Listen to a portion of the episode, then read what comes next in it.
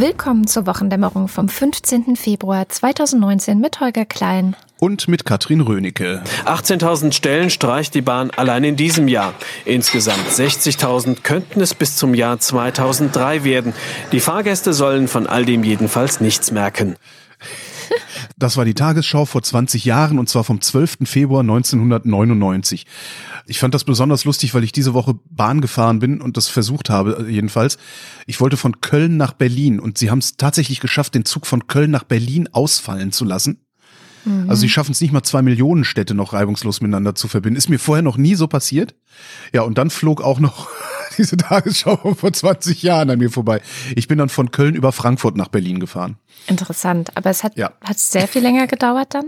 Weil der Frankfurt-Berlin, der ist ja recht schnell. Ja, letztlich hat es eine halbe Stunde länger gedauert nur, was äh, echt faszinierend ist, weil dieser Bummel-ICE durchs Ruhrgebiet, der hält ja wirklich an jeder Milchkanne.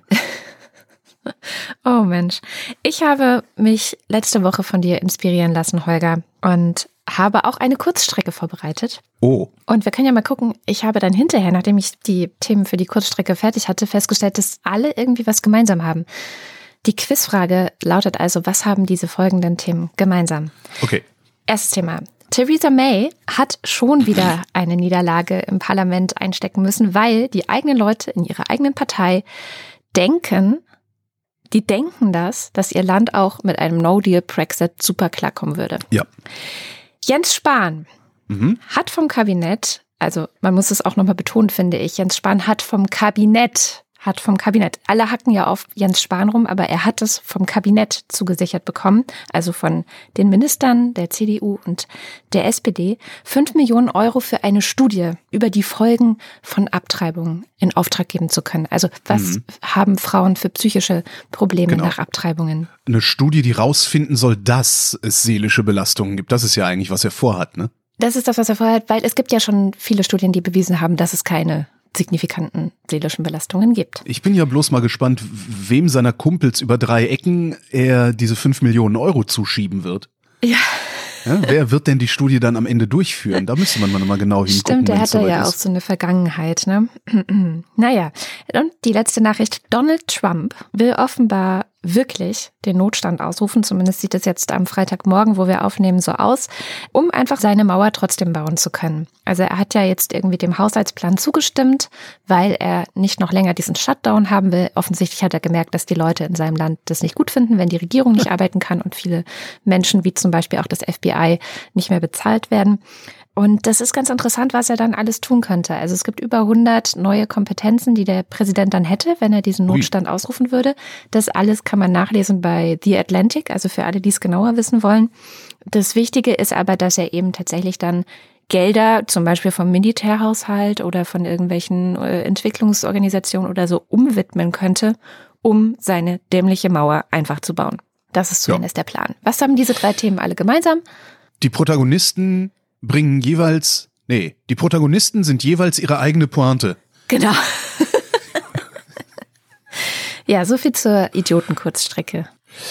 Gucken wir auf die Innenpolitik. Es gab das Werkstattgespräch der CDU, also diese, was, was überall als Stuhlkreis bezeichnet wurde, um mit der Vergangenheit endlich klarzukommen, die ja so schrecklich ist. Ne? Äh, natürlich meinen Sie mit Vergangenheit 2015, als hier eine knappe Klar. Million Leute angekommen sind. Eigentlich finde ich dieses Werkstattgespräch nicht der Rede wert. Da ist kaum was bei rumgekommen. Aber medial wirkt das Ding so wie die Ergebnisse dieser SPD-Klausur von letzter Woche. Und darum sage ich trotzdem mal ein paar Sätze dazu. Was dabei rumgekommen ist, also am Ende lässt sich dieses CDU-Treffen zusammenfassen zu, wir haben Angst, dass nochmal eine Million Schwatte hier reinkommt wie 2015 und wir wollen alles tun, um das zu verhindern. Da könnte man jetzt denken, die Konservativen hätten es geschafft, so ein schlüssiges Konzept zu entwerfen, wie sie diese berühmten Fluchtursachen bekämpfen wollen. Weiß mhm. nicht wie. Nation Building in Afrika oder weiß der Geier was. Oder wie sie wenigstens dafür sorgen könnten, dass die Leute gar nicht erst bis nach Europa kommen. Keine Ahnung wie. Lager, Grenzzäune, Schießbefehl, irgendwie sowas. Könnte man ja dann alles diskutieren, wenn es solche Vorschläge gäbe, egal wie sie sind.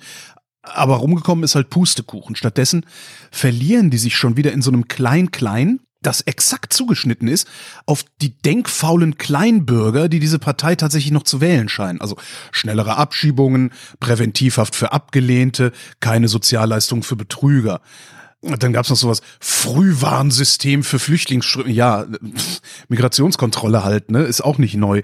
Am Ende sind das also alles so Binsenweisheiten, die die da rausgelassen haben, an denen dann vermutlich nicht mal die Linkspartei wirklich was auszusetzen hätte. Ah, da wäre ich jetzt nicht so sicher, aber gut. Äh, stimmt, äh, Sarah Wagenknecht wäre vielleicht einverstanden, aber ich glaube, die kann man jetzt nicht pars pro toto für die ganze Linkspartei nehmen. Ja, sicher. Kipping auf der anderen Seite würde wahrscheinlich auch sagen, hä, kann man so nicht machen, aber sie würde letztendlich auch noch kompromissbereit sein bei diesen Dingen. Also das ist jetzt nichts, ich habe nicht das Gefühl, dass die Union da irgendwas Neues präsentiert hat. Und ich bin wahrlich kein Freund der SPD. Das sollte ja mittlerweile auch der Letzte mitbekommen haben. Um mich zurückzuholen, muss diese Partei sich noch wesentlich mehr anstrengen, als so ein paar warme Worte zum Sozialstaat rauszutun, wie letzte Woche. Die übrigens ich praktisch alle gut finde, bis auf diese Arbeitslosengeld 1 Idee. Da sehe ich Probleme. Was genau siehst du für Probleme? Ja, das ist auch die, die Kritik, die von, ich glaube, insbesondere der FDP kommt, dass wenn du drei Jahre Arbeitslosengeld 1 zahlst, ist das ein Übergang in die Rente. Das birgt die Gefahr der Frühverrentung. Dann schmeißen die Unternehmen die Leute halt einfach mit 58 raus, sagen, naja, komm hier, du kriegst ja die nächsten drei Jahre Arbeitslosengeld, dann bist du 61.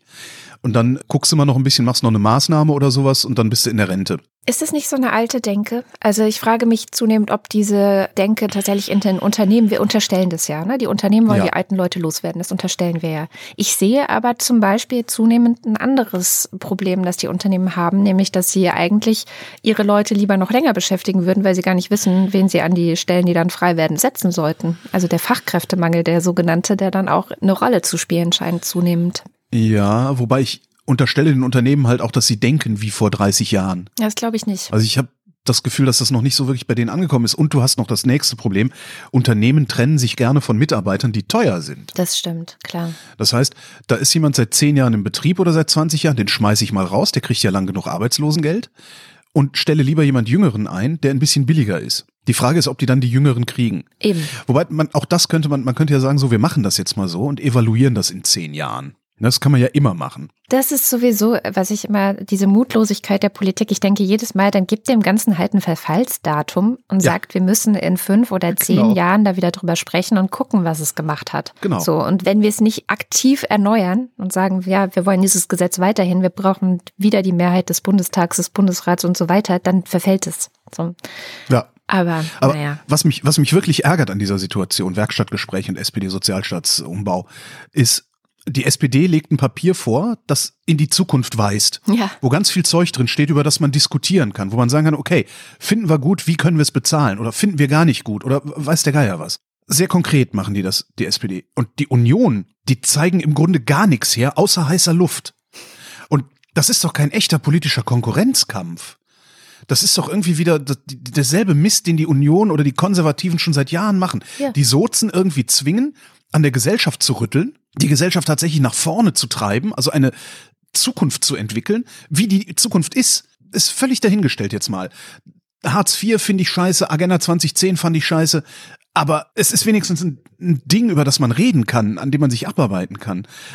Und die Union macht gar nichts und lässt dadurch die Sozen ins offene Messer laufen. Die werden dann nämlich abgewählt, weil es kann nur schlecht werden wenn du irgendwas veränderst, wird es erstmal, es gibt immer jemanden, es gibt immer genug Leute, die irgendwas dagegen haben. So, die tun nix, die Sozen laufen ins offene Messer bei der nächsten Wahl und dann schmücken sich die Rechten wieder mit fremden Lorbeeren. Mhm. Kann man machen, aber ich finde, dann sollte man wenigstens das Maul nicht so weit aufreißen. Und was mich noch mehr ärgert, sind die Wähler, also der Teil der Wähler, der dieses Spiel nicht durchschaut, weil er das Angebot der Denkfaulheit, das permanent von rechten Parteien und rechten Medien kommt, so gerne annimmt. Ja. Ne, diese Normalitaristen, also Normalitarismus ist ja eigentlich Denkfaulheit. Die ärgern mich eigentlich am meisten. Die, die es durchschauen und mitmachen, weil sie einen Vorteil daraus ziehen können, die finde ich zwar blöd, aber die sind wenigstens ehrlich und mit ehrlichen Leuten kann man diskutieren.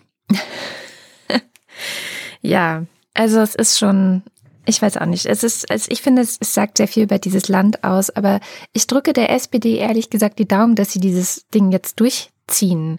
Beziehungsweise heißt, ich drücke die Daumen. Das klingt so, als würde ich denen was Gutes wünschen. Ich erwarte das von denen, dass sie das durchziehen. Ja. Und viele erwarten es aber auch nicht. Der Postillon hat es eigentlich ziemlich schön auf den Punkt gebracht. Der Titel war sinngemäß, die SPD läutet das linke Halbjahr vor wichtigen Wahlen ein. Und das ist genau das Ding, dass man einfach das Vertrauen schon gar nicht mehr hat in diese Partei, dass das, was sie da jetzt sagt, auch tatsächlich dann in Politik münden könnte oder ob sie dann nicht doch sagen, ach nee, okay, wir machen jetzt hier einfach irgendwas mit, was die CDU sagt, weil wir wollen ja regieren. Ja, und es scheint ein bisschen zu funktionieren.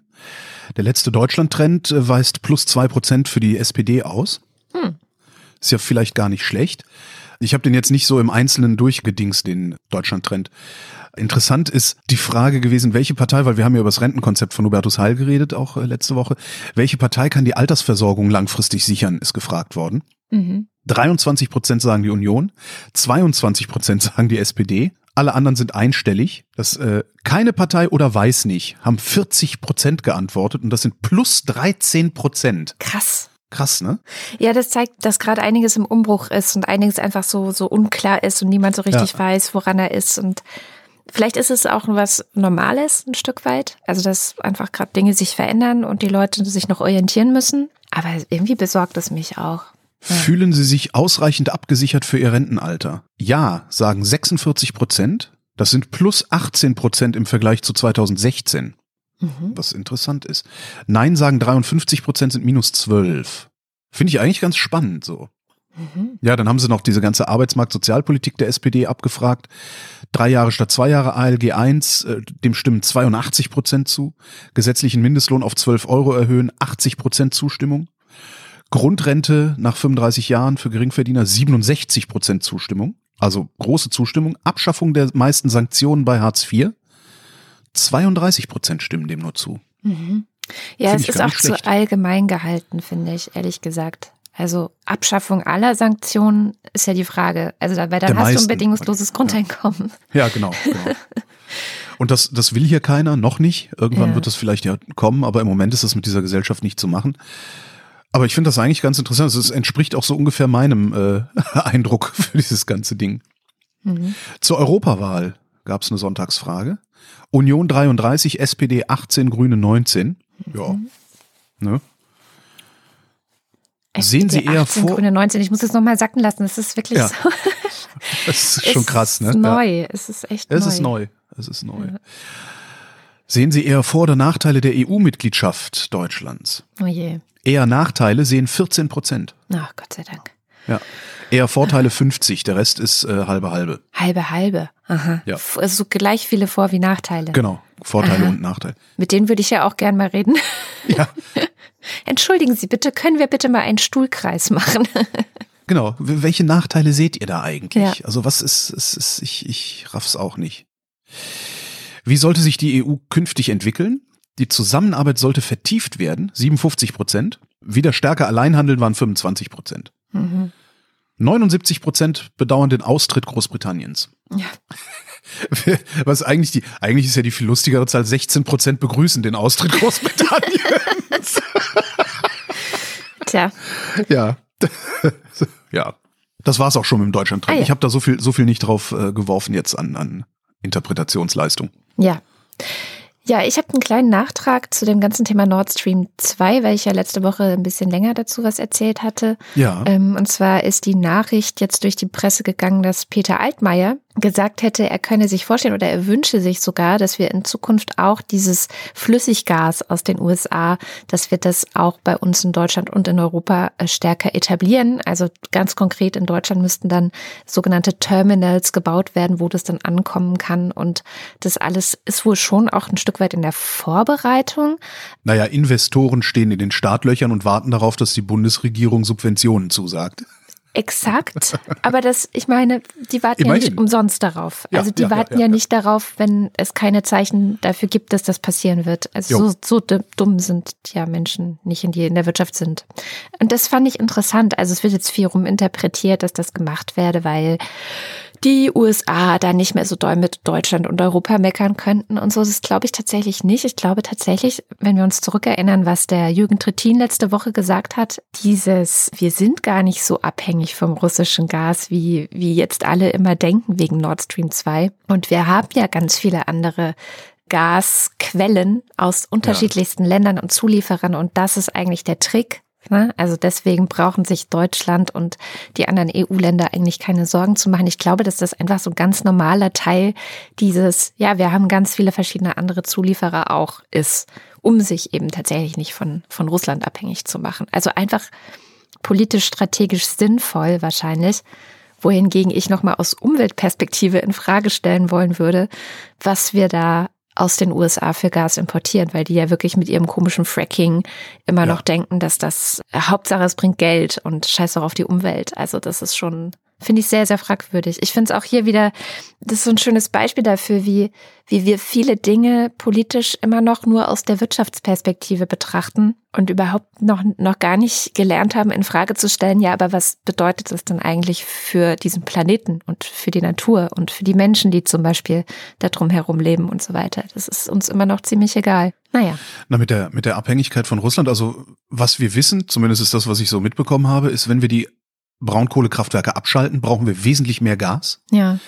Wenn wir es nicht durch Erneuerbare ersetzen, was wir natürlich tun werden, weil da immer die Entwicklung weitergeht. Ne? Da hatten wir ja auch kürzlich, habe ich ja mal gesagt, dass aus Kritikerperspektive immer die Prämisse kommt, nichts verändert sich, was ja. es natürlich tut. Also wir werden sicherlich abhängiger von Gas Kraftwerken werden, wenn wir das mit den Erneuerbaren nicht hinkriegen, was wir nicht werden. Jedenfalls sieht's nicht so aus. Das ist nicht dumm, glaube ich, mit den Flüssiggashäfen, die da gebaut werden sollen oder die Altmaier vorschlägt zu bauen. Mich, interessanterweise hat mich das vor 15 Jahren schon mal aufgeregt, dass wir sowas nicht haben. Mhm. Flüssiggashäfen. Dass wir also im Grunde angewiesen sind auf Pipeline-Gas, mhm. was irgendwo aus dem nahen oder überhaupt aus dem Osten oder Südosten kommt. Zwischenzeitlich war mir das dann relativ egal. Heute ist mir nicht mehr so egal, weil die EU mittlerweile instabil geworden ist. Da will man vielleicht seinen eigenen Flüssiggas haben. Ja, genau. Jetzt habe ich keine validen Zahlen gefunden, aber überall, wo drüber geredet wird, heißt es ja, dass US-Gas sei teurer als russisches Gas. Gleichzeitig aber ist Putin viel eher auf unser Geld angewiesen als Trump. Und ich will ganz ehrlich sein, was momentan 2019 den Handel angeht, halte ich Putin für wesentlich zuverlässiger als Trump. Eben alleine schon, weil er abhängiger ist von uns. Ja. Das ist tatsächlich, gab ja auch kürzlich irgendwo wieder eine Umfrage, ja. größte Gefahr für den Weltfrieden, genau. sagen die Deutschen ja USA. Finde ich ein bisschen schwierig, aber okay. Und das ist schon clever, was die Bundesregierung da macht. Also die fangen an, Gashäfen zu planen. Planfeststellungsverfahren und so kennen wir ja, ne? BER. Und wir wissen halt auch, wie lange sowas dauert. Ne? So Planfeststellungsverfahren, anderthalb Jahre, dann muss da, ne? also dauert das, was weiß ich, fünf Jahre, bis da überhaupt mal so ein Terminal fertig ist und, und betriebsbereit ist, wenn nicht noch viel länger. Das hat aber den Vorteil, dass Trump die Fresse hält, weil er sich einbildet, die Deutschen würden jetzt nach seiner Pfeife tanzen. Der ist so schlicht. Also ich glaube wirklich, dass der so schlicht ist. Nord Stream aber wird dieses Jahr fertig. Mhm. Also nächstes Jahr, weil wird ja nie pünktlich fertig. Ja, die sind bisher anscheinend im Plan. Also ich, ich glaube, dass wenn es steht. Mhm. also Nord Stream wird dieses Jahr fertig und wenn dann in fünf Jahren die Gashäfen stehen, können wir halt immer noch gucken, von wem wir das Flüssiggas nehmen. Das heißt, im Grunde ist das so eine Win-Win-Situation für die Bundesrepublik. Wir kriegen unsere Pipeline aus Russland, kriegen da günstiges Gas und wir kriegen die Möglichkeit, Flüssiggas aus allen möglichen anderen Teilen der Welt anzulanden und können damit wiederum Putin unter Druck setzen und ja. können mit Putins Gas die anderen unter Druck setzen. Gar nicht doof. Ja, ich Das ist gar auch. nicht doof. Wirtschaftlich und äh, politisch strategisch gesehen ist das total schlau. Ja, ja, ja, ja. ja.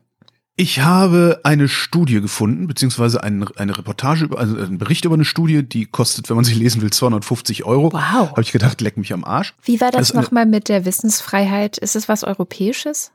Äh, nee, das ist von einem privatwirtschaftlichen Institut und zwar Ah, vom okay. EHI, das äh, Europäische Handelsinstitut oder so heißen die. Das ist so ein Zusammenschluss von Handelsunternehmen und sowas. Mhm. Deren Mitglieder kriegen das für lau, wenn du es extern haben willst, musst du zahlen. Mhm. Jedenfalls haben sich die Deutsche Bundesbank und dieses EHI angeguckt, welcher Bezahlvorgang an der Kasse wie lange dauert. Und zumindest der Anreißer dieses Artikels hat mich komplett erschüttert, weil was da drin stand, deckt sich überhaupt gar nicht mit meiner Alltagserfahrung. Ich sag ja immer, kontaktlos zahlen geht wesentlich schneller als alles andere und hilft die Wartezeit in der Kassenschlange zu verkürzen. Echt, das Hilf- sagst du. Das, Das, deckt so. sich aber nicht mit meiner Alltagserfahrung. Das absolut, das ist absolut so. Also ich habe das ja in London gesehen, letztes Jahr im Juni. ja. Die bitten ja sogar darum, dass du kontaktlos zahlst. Hm. Was klar ist, weil wenn zehn Leute kontaktlos zahlen, brauchst du nur einen Kassierer. Wenn die alle bar zahlen, brauchst du zwei Kassierer. Ne? Ist halt auch besser für den, Hän- den Handel. So, durchschnittliche Barzahlung dauert 22 Sekunden. Ja? Wer mit Karte und PIN bezahlt, braucht 30 Sekunden. Ja. Wer mit Karte und Unterschrift zahlt, braucht fast 40 Sekunden. Genau. So. Und jetzt kommen wir zu meiner Alltagserfahrung. Kontaktloses Bezahlen haben sie nicht ausgewertet, Ah, weil die Daten von 2017 sind. Das, Hm. Und da war Deutschland halt diesbezüglich einfach noch Entwicklungsland. Was sie aber gemacht haben, ist, sie haben eine Simulation gefahren und gehen davon aus, dass wer kontaktlos zahlt, ohne PIN, also so dieses kurz Handy hinhalten für kleine Beträge, braucht nur 15 Sekunden, also sieben Sekunden schneller Mhm. als Cash. Und wer mit PIN zahlt, braucht halt auch wieder 30 Sekunden. Und damit ist mein Weltbild dann wieder in Ordnung. Ja. Na Ja. gut. Nee, weil das ist auch meine Alltagserfahrung jetzt tatsächlich. Kontaktlos gibt's ja hier kaum in Deutschland. Ähm, deswegen habe ich da noch nicht so Erfahrungswerte. Aber ich versuche immer, wenn es geht, bar zu zahlen, weil es einfach viel schneller geht als mit Karte. Und weil die, die mit Karte zahlen, eben dann alles aufhalten und das dann oft nervt. Hm. Ich versuche halt immer alles kontaktlos zu zahlen, was geht. Ja. Ja, gucken wir mal nach Italien. Wir haben lange nicht nach Italien geschaut. Und für mich ist der Anlass ein Bericht aus der Süddeutschen Zeitung, der so mal geguckt hat, was passiert denn da eigentlich gerade mit dieser äh, rechtsrechten Regierung, sage ich mal. Und zwar wird dort gerade die Elite ausgetauscht, also die Staatselite, die in den verschiedensten Positionen, äh, wichtigen Lenkungspositionen sitzt, also sowohl in Aha. Behörden als auch äh, bei der Zentralbank zum Beispiel, aber auch beim Finanz, bei den Finanzämtern und so weiter. Und so ein bisschen scheint es nach dem Motto zu gehen, bitte keine Intellektuellen. Mhm. Ein Beispiel dafür ist der neue UNESCO-Vertreter Italiens. Der ist 82 Jahre alt, heißt Lino Banfi und hat früher in italienischen Sexkomödien mitgespielt. Okay, für sowas haben Italiener eine Schwäche. Ich erinnere Ich an weiß. Cicciolina, diese Politikerin. Genau, die Italiener haben tatsächlich eine Schwäche dafür für Leute, die sozusagen das normale Volk repräsentieren, irgendwie, oder die Wünsche des normalen Volkes, oder der ist bei die beliebt bei allen, der, der, der naja, den kann keiner nicht mögen und so. Und, und auch in Mhm. Das ist anderen. übrigens Sex, ne? Das ist ungefähr so, als würden wir Karl Dall zur UNESCO schicken. ja, der ist, ja, genau. 70er Jahre Sexkomödie. Ja. Oh Gott. Stell dir das bitte vor. Oh Naja. Gott, ja, ich habe es mir gerade vorgestellt, deswegen ich fasse mir jetzt schon zum dritten Mal in den Kopf. Dann auch bei der äh, italienischen Zentralbank soll es einige Wechsel geben. Einer ist schon gegangen worden, also ein Mit Mitglied des Direktoriums äh, soll nicht wieder erneuert werden. Also es war bisher halt immer so, dass die haben so ein Direktorium und wenn die äh, Amtszeit eines Mitglieds ausläuft, dann ist es eigentlich nur eine Formalität, dass die Regierung sagt, ja, wir erneuern das, äh, wenn denn die Person es auch weiterhin machen will. Jetzt hat die aktuelle Regierung gesagt, nee. Also Salvini äh, hat wohl wörtlich gesagt, wir wollen das alles auf Null setzen bei der Zentralbank ähm, und alles von vorne anfangen. Und genauso sollen dann in den nächsten Monaten, wenn die anderen Posten auslaufen, auch die nicht mehr erneuert werden, sondern neue Leute dahingesetzt werden. Das macht jetzt schon Leute in der Wirtschaft nervös, weil sie halt nicht wissen, wen setzen die dann dahin. Und wenn das auch keine Intellektuellen sein sollen, sondern ganz frische, in Anführungszeichen, Leute, also in die Börsenaufsicht zum Beispiel hat man auch einen, irgendeinen 82-Jährigen auf den Thron gesetzt, der halt nicht sonderlich viel bisher damit zu tun hatte. Also das ist so eine etwas seltsame Entwicklung und die italienische Regierung selbst spricht sogar von dem Wort, also das italienische Wort für Säuberungsarbeit, die sie da gerade machen. Ähm, zusammengezählt sind im ersten Halbjahr der Regierung 13 Köpfe gerollt. Und zwar sowohl bei der Kreditanstalt, bei ähm, Bahnkonzern, Finanzamt, Rundfunk und so weiter. Und auch, und das finde ich sehr bezeichnend, auch der Chef des Statistikamtes wurde durch einen neuen Menschen, der selber aus der Lega kommt, also die Lega Nord, ersetzt.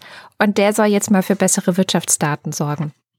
Na, sowas passiert in Österreich doch auch gerade, ne? Äh, Statistik Austria wird doch auch gerade geschleift, habe ich irgendwo gelesen. Das kann sein, das weiß ich jetzt gar ist nicht. halt, die Rechten können Fakten halt nicht gebrauchen. Ja, und Intellektuelle können sie nicht gebrauchen und Leute, ja, die sich ist ja mit, mit Fakten verbunden. Themen, genau, mit Themen wirklich auskennen. Ja. So, und jetzt ist das Interessante, weil ich dachte so, ja krass, das ist ja wie so, so ein Umbau wie in, erinnert einen ja an Ungarn oder äh, Polen, ja Polen auch, oder so, ne? ja. Genau. Ähm, dachte ich, ja krass, dann, dann guckst du mal, weil vor ein paar Wochen, am Ende Januar irgendwann hat Transparency den aktuellen Korruptionswahrnehmungsindex vorgestellt für 2018. Kurz zum Hintergrund, das ist der heißt extra Korruptionswahrnehmungsindex, weil da nicht die tatsächliche Korruption gemessen wird. Die ist ja schwer messbar, weil ja. ein Kennzeichen von Korruption ist eben, dass man sie intransparent ist. Ja, genau. äh, sondern da werden auf unterschiedlichsten Wegen Leute befragt, ähm, wie nehmen sie die Korruption in ihrem Land wahr. Mhm. Also da werden einfach viele Untersuchungen zusammengezählt und dann entsteht so ein Index. Gar keine Korruption bedeutet, man hat einen Wert von 100 und ähm, ganz viel Korruption, also alles ist korrupt, wäre null. Also zwischen 0 und 100 kann man sich irgendwie so einsortieren.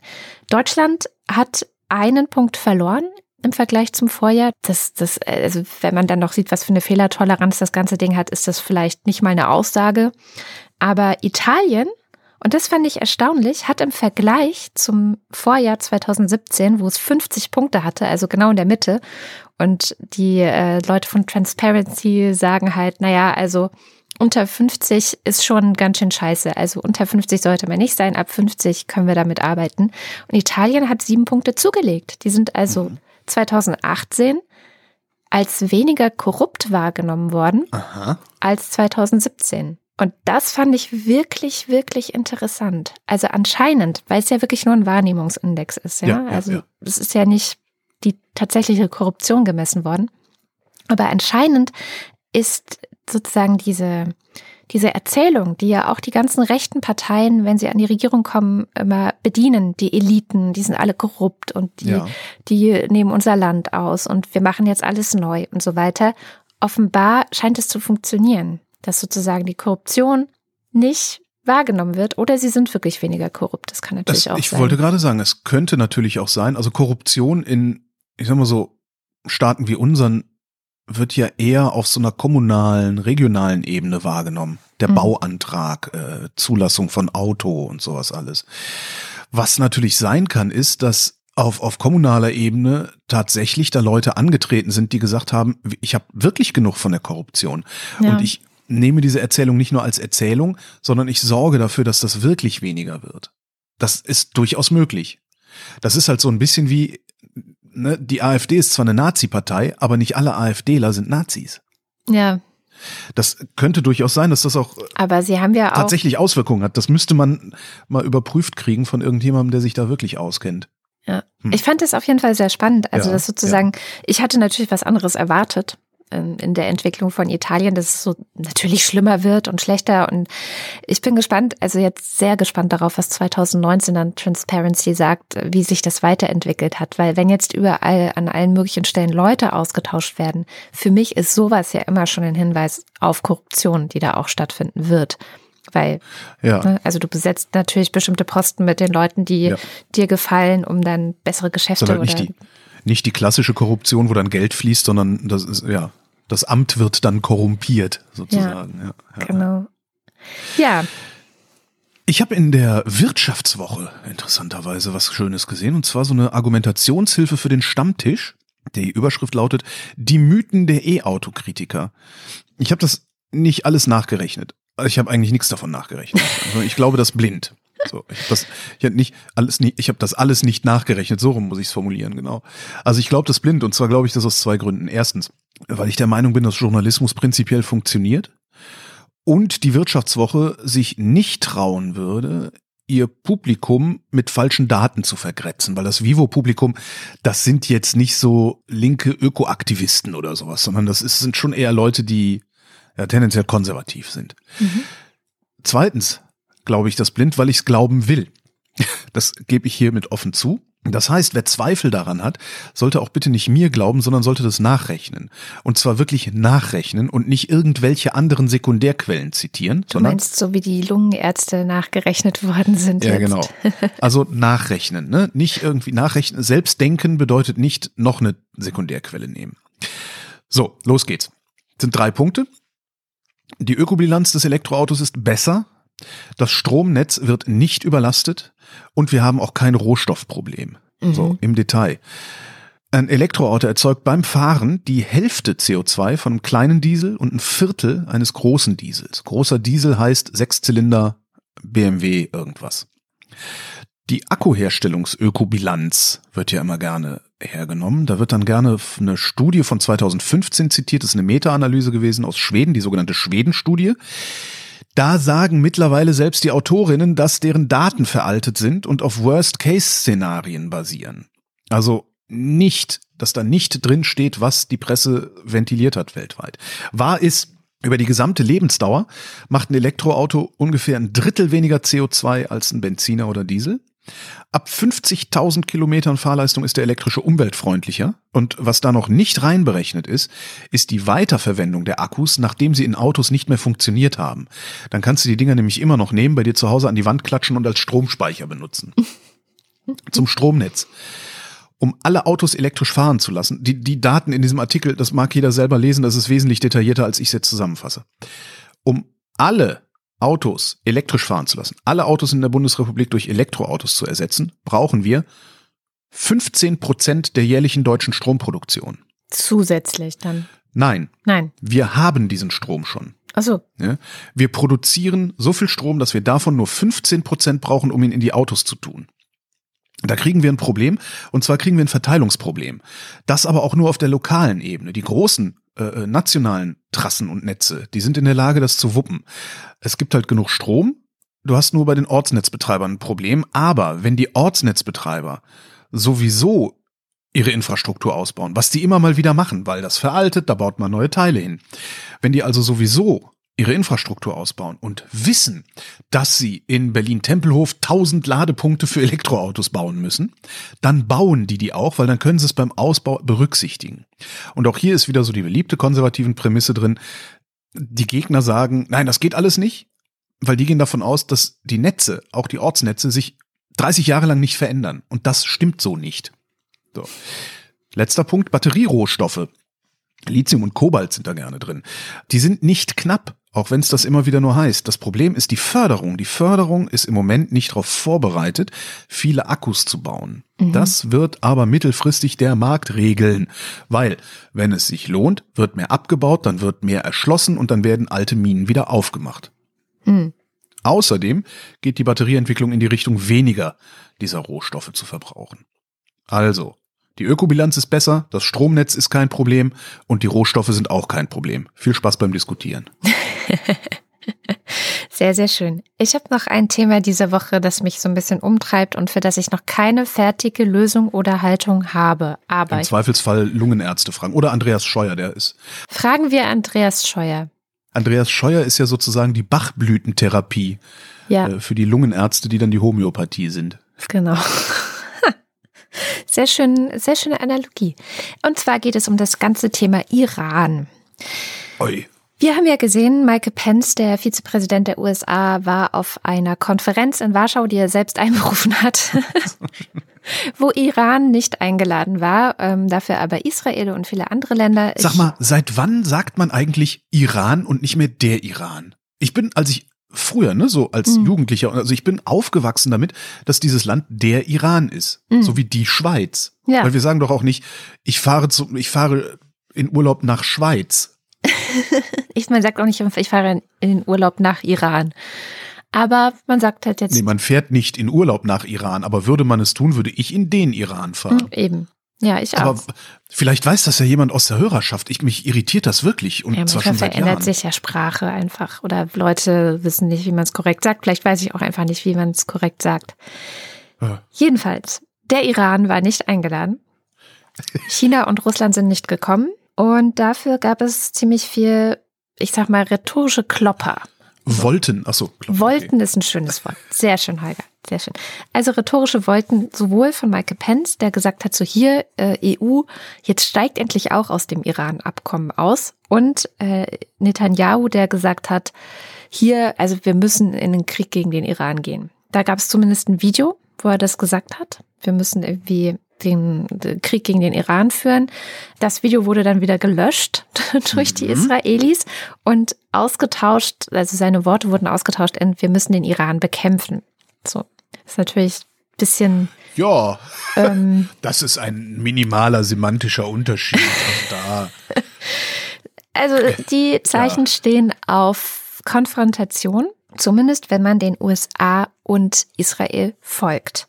Und das ist jetzt immer die Frage. Normalerweise hier auch in der Wochendämmerung, wenn wir darüber geredet haben, was ist mit dem Iran-Abkommen, was ist mit, welche Position sollte die EU haben. Die EU sagt ja immer, wir bleiben in dem Abkommen, wir halten an dem Abkommen fest. Das Abkommen sichert die Sicherheit im Nahen Osten und Israels und so weiter und so fort. Wir gehen da nicht raus. Äh, es Na, gibt die ja EU sogar, geht ja sogar so weit, ähm, die Sanktionen zu umgehen. Genau also Möglichkeiten zu schaffen, dass die Sanktionen, die die USA wiederum gegen Iran verhängt haben, irgendwie umgangen werden können. Ja, durch Und, ein neues Zahlungssystem, das am US-Dollar vorbeiführt. Ja. Genau. Oder an ähm, SWIFT vorbei, so war es, glaube ich. Ne? Ja, Halbwissen. Ja. Pence hat sogar gesagt, der Iran bereitet einen neuen Holocaust vor, um sozusagen oh. zu zeigen, wie wichtig es ist, jetzt was zu tun. Und ich bin ehrlich gesagt, und das ist jetzt die Frage, die so im Raum steht, die Frage ist, ist es denkbar? Also ist es denkbar, dass der Iran Israel angreift? Ist es denkbar, dass es da irgendwelche Vorbereitungen gibt, ähm, das israelische Volk zu schädigen, auszuradieren, was weiß ich? Also weil, dass der Iran antisemitisch ist, das steht nicht in Frage. Also die haben echt ein Problem mit Israel. Die finanzieren auch die Hisbollah und andere Terrororganisationen. Also der Iran, der Iran oder Iran greift Israel ja konstant, also permanent an, eben über die Hisbollah. Genau, indem sie die wiederum finanzieren. Genau. Das heißt, es gibt tatsächlich ein Problem dort. Und was mein Problem jetzt ist, ist, dass ich das Gefühl habe, zunehmend, dass wir Europäer vielleicht doch noch ein bisschen mehr tun sollten, als einfach immer nur auf den Wirtschaftsbeziehungen diese ganze Geschichte auszutragen. Dass wir politisch irgendwie Verantwortung übernehmen müssten eigentlich? Auf welche Weise? Das ist die Frage. Die Frage ist, auf welche Weise? Muss man mehr in Kontakt mit denen treten, viel mit denen reden, rauskriegen, wie man sie vielleicht auch unter Druck setzen kann, ohne jetzt gleich Sanktionen äh, zu verhängen oder zu machen, weil da gibt es ja tatsächlich wiederum das Abkommen, mit dem wir wiederum erpressbar sind. Hm? Und Sanktionen, Sanktionen bringen halt letztlich auch nichts. Also je, weißt du, je mehr Druck du aufbaust, je, mehr jemand mit dem Rücken zur Wand steht, desto aggressiver wird er ja auch. Ja. Genau. Ja, das funktioniert halt vielleicht, wenn die, wenn die ganze Welt äh, von den USA gezwungen wird, Kuba zu ignorieren. Äh, dann vielleicht, aber der Iran ist halt nicht Kuba. Das ist halt ein viel größeres Land äh, mit, einer, mit einer richtigen Industriestruktur und so. Ja. ja. Also, oder ist es vielleicht, ich meine, es gab Proteste im Iran. Wir wissen es noch 2017, 2018, so um die Jahreswende herum. Da hat, wurde sogar hier sehr viel berichtet. Inzwischen wird ja hier auch überhaupt nicht mehr darüber berichtet, was passiert eigentlich im Iran. Das finde ich auch ein bisschen traurig. Ich würde mir wünschen, dass mehr Zeitungen, mehr Redaktionen da Korrespondenten hinschicken, da kontinuierlich mal ein bisschen, was passiert da gerade, was ist da los? Weil soweit wir wissen, äh, die BBC hat einen eigenen iranischen wie sagt man, äh, Teil, also ein persisch, sie hat eine persische Sektion, wo ja. aktuelle Nachrichten auch auf Persisch gebracht werden und die haben einfach viel mehr Kontakt zu dem Land und da findet einfach ja. jeden Tag noch Protest statt. Also es gibt jeden Tag im Iran mehr als zehn Proteste. Die mhm. Leute gehen auf die Straße, es ist was in Bewegung, nur bekommen wir davon gar nichts mit. Und das wäre zum Beispiel auch eine Möglichkeit, dass man sagt, okay, wir, wir investieren jetzt da rein, diese Proteste zu unterstützen. Wir investieren, wie auch immer man das dann genau macht, dass dort die Demokratie wachsen kann. Wenn du sagst, wir investieren jetzt in, in diese Proteste, dann machst du dich ja dann sofort auch wieder angreifbar und vor allen Dingen diese Proteste angreifbar, als vom Westen gesteuert und äh, sowieso, ne, letztendlich war es ja dann für, für äh, die, die, die Mullahs da, äh, war es ja dann am Ende immer der Jude, der das finanziert und steuert. Das ist halt schwierig. Also was man aber machen könnte, was du forderst, das finde ich eigentlich auch ganz wichtig, ist kontinuierlicher zu berichten. Genau, das auch meine ich. Ein positives Bild, ein positives Bild der iranischen Zivilgesellschaft zeichnen, weil wenn du oberflächlich Nachrichten konsumierst in Deutschland, erscheint dir der Iran ja wie ein Wüstenstaat. da, wo ein bisschen Infrastruktur war, ist sie längst zerbombt die Häuser haben keine Fenster und alles, eigentlich sieht alles aus wie Beirut 1987. Und das ist ja nicht so. Nee, genau. Ähm, das, das ist ja ein durchaus modernes Land. Ähm, vor allen Dingen mehr oder weniger. Infrastrukturell. Ja, mehr oder weniger natürlich. Ja, genau. Aber die, die haben Ideologisch da eben auch, jetzt nicht so. Autobahnen, Universitäten und diesen ganzen Scheiß. Genau. Wenn man da so, also so gesehen ein positiveres Bild zeichnen würde, das wäre vielleicht, also ein positiveres Bild der Zivilgesellschaft der iranischen. Ja, exakt. Aber du hast halt immer noch ein Problem der, der weltlichen und geistigen Regierung genau, der geistlichen Regierung, die da unten ist. Und da, also Pence spinnt natürlich, wenn er sagt, die wollen einen neuen Holocaust machen. Das können die auch gar nicht. Das ist halt wirklich politisches Säbelrasseln, was da passiert, glaube ich, weil in dem Moment, wo die eine Rakete auf Israel abschießen, Ja, ja. wird die NATO Ja, ja, das ist alles Quatsch. zuschlagen. Das, äh, also da glaube ich nicht dran. Also da glaube ich sogar, dass, dass der Westen, die NATO, es sogar darauf ankommen lassen würde, sich mit Russland anzulegen, um Israel zu verteidigen. Und das finde ich auch richtig so. Netanyahu macht das natürlich gerade und ich glaube, Netanyahu hat das ernst gemeint mit dem Krieg gegen den Iran, weil Israel, glaube ich, derzeit so viel Unterstützung auch von den komischen Regimen da unten im Nahen Osten hat, Hm. wie lange nicht, wenn nicht sogar wie noch nie. Das heißt, jetzt wäre halt auch die Chance, da unten Kräfte zu versammeln, um die Hegemonie des Iran ein für alle Mal zu unterbinden. Ich weiß nicht, ob er da Hegemonialmacht überhaupt noch ist. Er hätte das halt gerne. Hm. Ja, tatsächlich glaube ich, ähm, man sieht an diesen Protesten mit den White Wednesdays, die ja immer noch stattfinden, also diese Frauen, die ihr Kopftuch auf den Stock hängen und dann damit wie mit einer Fahne schwenken. Ja, ja. ja. Ähm, daran sieht man sehr gut, dass eine Berichterstattung was verändert. Dadurch, dass das in westlichen Medien, zumindest in den sozialen Medien, das reicht ja auch schon mal, aufgegriffen wird, dass Leute das weiterhin teilen, dass Masih Alinejad äh, weiterhin interviewt wird auf der ganzen Welt zu dem, was da passiert und warum das Ja. nicht aufhört und wie das weitergeht. Das bestärkt ja wiederum die Frauen vor Ort weiterzumachen. Das heißt, sobald du eine positive Resonanz hast, sobald der Westen das aufgreift, sobald hier darüber diskutiert wird, ah, warum gehen denn im Iran eigentlich die Menschen auf die Straße? Ach so, die gehen auf die Straße, weil sie äh, Angst um ihre Arbeitsplätze haben, weil es nicht mehr genug Essen gibt, weil es, gibt Engpässe, es gibt Klimaveränderungen und die Regierung tut nichts.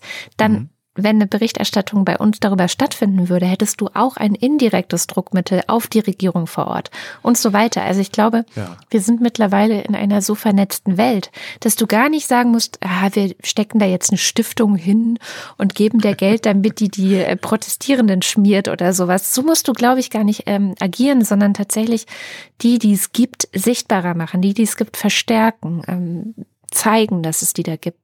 Dokus über den Iran drehen und so.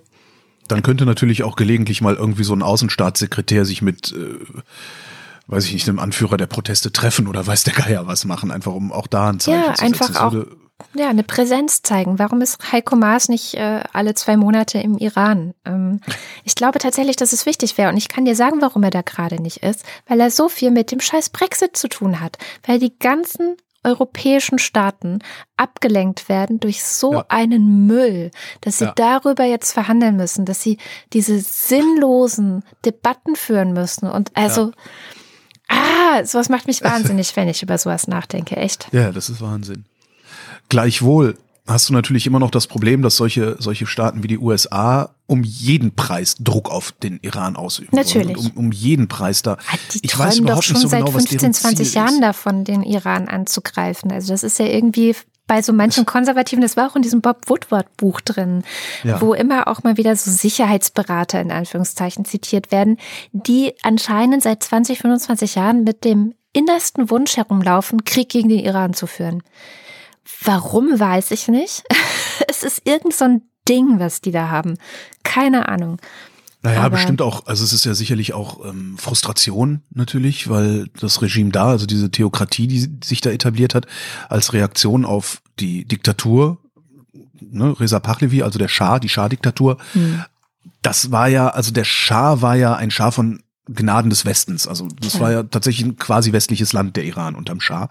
Und jetzt ist es genau das Gegenteil. Und ich könnte mir vorstellen, dass insbesondere so alte Politiker, so Kissinger, ich weiß gar nicht, ob der noch lebt, aber so, also aus der, aus der äh, Garde, dass die damit immer noch nicht zurechtkommen, dass das passiert ist und dass sie da praktisch ein Land verloren haben an den Islam in diesem Fall.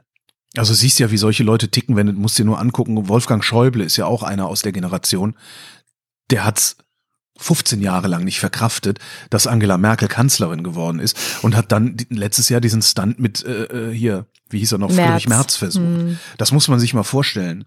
Ja, die sind nicht in der Lage zu sagen, ja gut, dann müssen wir uns jetzt mal andere Wege suchen. Und ich könnte mir vorstellen, dass das auf internationaler Ebene genauso funktioniert. Kann natürlich sein. Naja, vielleicht hat ja in der Hörschaft, vielleicht habt ihr ja irgendwie mehr Wissen als ich darüber, was im Iran gerade passiert. Also ich hatte ja letztes Jahr meine Frau getroffen, die seit 20 Jahren in Deutschland lebt, aber noch Familie dort hat und die auch so ein bisschen erzählt hat und so. Ich finde das immer noch eins der spannendsten Länder, weil eben so viele Gegensätze dort sind, weil die Menschen dort immer zwei Leben leben, eine öffentliche Facette und eine nicht öffentliche Facette. Und ich glaube, dass da im Untergrund ganz viel brodelt und auch ganz viel möglich wäre. Die Frage ist halt, wie kommst du an diesen Mullahs vorbei? Wie schaffst du das, die abzusetzen? Wie kommst du am Militär vorbei? Das Ja, ist ja das genau. größte Problem. Das ist ja immer das größte Problem in solchen Staaten. Das siehst du ja auch in Venezuela zum Beispiel gerade. Wie kommst du am Militär vorbei? Also wie kriegst du das Militär auf die Seite des Liberalismus? Sag ich Mhm. mal. Ja, keine Ahnung. Und vielleicht, was auch sein kann, ist natürlich, dass die USA da versuchen, zusammen mit Israel den Iran so weit zu provozieren, dass er zuckt, Damit, sie ihn damit sie ihn auf die Mütze können. hauen Ja, können. Das, das tun sie aber tatsächlich schon seit Jahren eigentlich. Also, ja, aber es hat noch nicht funktioniert. ja. ja, ja einen habe ich noch. einen hast du noch? Genau, es gab eine Studie, die gab es letzte Woche schon, ist letzte Woche schon veröffentlicht worden. Da haben ein paar Wissenschaftler mal nachgeguckt, was äh, das alte Wein auf Bier, das rat ich dir, Bier auf Wein, das lass sein, Mhm. eigentlich an Faktenbezogenheit hat. Also sie haben es überprüft, diesen Spruch, haben Leute saufen lassen, mehrfach, haben das auch umgedreht. Die einen mussten erst Bier, dann Wein, dann Wein, dann Bier.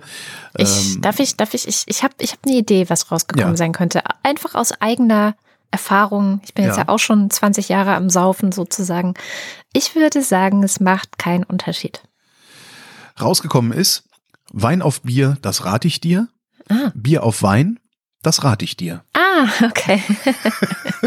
Es macht keinen Unterschied.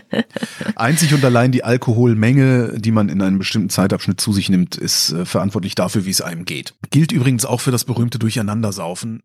Das ist auch ein psychologischer Effekt, der dazu führt, dass man besoffener wird, wenn man durcheinander trinkt. Das hat nichts mit den Getränken selber zu tun. Interessant. Dann sind wir mit dieser Erkenntnis, die wir alle wirklich lange schon erwartet haben, am Ende der Sendung auch angekommen. Und wie immer am Ende der Sendung lesen wir unsere Lieblingsunterstützerinnen und Unterstützer vor, die uns über steady.fm slash Wochendämmerung viel Geld in den Topf werfen. Das sind die Ultras und der Fanclub und die kommen jetzt. Lars Berlin, Thomas Brandt, Marc Bremer, Oliver Delpi, Reto Di Ciotto Isolabella, Markus Dietz, Roger Eberling, Christopher Etzel, Erik Fröhlich, Benjamin Hanak, Nico Hebel, Norman Holz, Adrian Hönig, Katharina Höhl, Caro Janasch, Matthias Johansen, Arndt J. Kästner, Dennis Klein, Techie, Wing Commander Lord Fleshard, Alexander Maurer, Dominik Neise, Michael Salz, Jörg Scheckis, Andreas Schreiber. Patarchus Sir Dogelot, Eigentlich brauchen wir Hall und Donner, um das irgendwie. Mm. Naja. Roman Schlauer, Joachim Urlas, Jens Viehweg, Lars von Hof-Hunold, Lars Wagner, Bernd Wehmüller. Justus Wilhelm, und der Fanclub, Julia Axenova, Ugo Arangino, Torben Austronaut, Johannes Bauermann, Miriam Bechtle, Florian Beisel, Simone Blechschmidt, Andreas Bockisch, Alexander Bonsack, Jan Böske, Markus Boslett, Birgit Bülow, Felix Bültmann, Nicole und Christoph, Hans Damhorst, Miriam und David, Christoph Dierberg, Andreas Dietzel, Jan-Peter Drechsler, Oliver Markus Eder, Elina Eickstedt, Familie Eildermann, Sebastian Flügge, Oliver Förster, Olli Frank, Wolfgang Fröhlich, Helge Georg, Ralf Gerst, Anne Gesch, Anja Klage, Burkhard Gnivos, Benjamin Großmann, Isabel Marie Grote, Ricardo Guattar, Jan Heck, Christoph Henninger, Tobias Herbst, Fabian Hömke, Andreas Jasper, Philipp Kaden, Jasmin Kisselemak, Jessica und Tibor Köstel, Markus Krause, Stefan Krause, Magali Kreuzfeld, Thomas und Corina, Oliver Kohlfink, Michael Lammertz, äh, Clemens Langhans, Sebastian Link, Florian Link, Sabine Lorenz, Ines und Mike Lüders, René Ludwig, Rolf Lühring, Thorsten Lüdenschloss, Martin Meschke, Robert Meyer, Klaus Mitschka, Johannes Möller, Christoph Thomas Müller, Johannes Müller, Thorsten W. Noll, Oliver Paulsen, Gregor Pich, Josef Porter, Thilo Ramke, Frank Rehme, Marco Richter, Christian Rohleder, Pia Römer, Sven Rudloff, Ruth Rutz, Jürgen Schäfer, Christina Schönrock, Niklas Schreiber, Jens Sommerfeld, Marie Stahn, Christian Steffen, Ines und Tina, Eli und Johann, Martin Unterlechner, Fabian Fenske, Andrea Vogel, Yannick Völker, Van Wagner Chapeau. Nies Wechselberg, Das klingt wie so ein Sekt. Äh, Linda Wendisch, wie ein billiger Sekt, Michael Wesseling, Markus Wilms, Tobias Wirth, Luisa Wolf, Stefan Wolf, Christopher Zelle, Uwe Zieling Sabrina Zeug. und Simon Ziebart. Vielen herzlichen Dank. Dem schließe ich mich wie immer vollumfänglich an. Und das war sie, die Wochendämmerung vom 15. Februar 2019. Wir danken für die Aufmerksamkeit und die Sonne. Tschüss.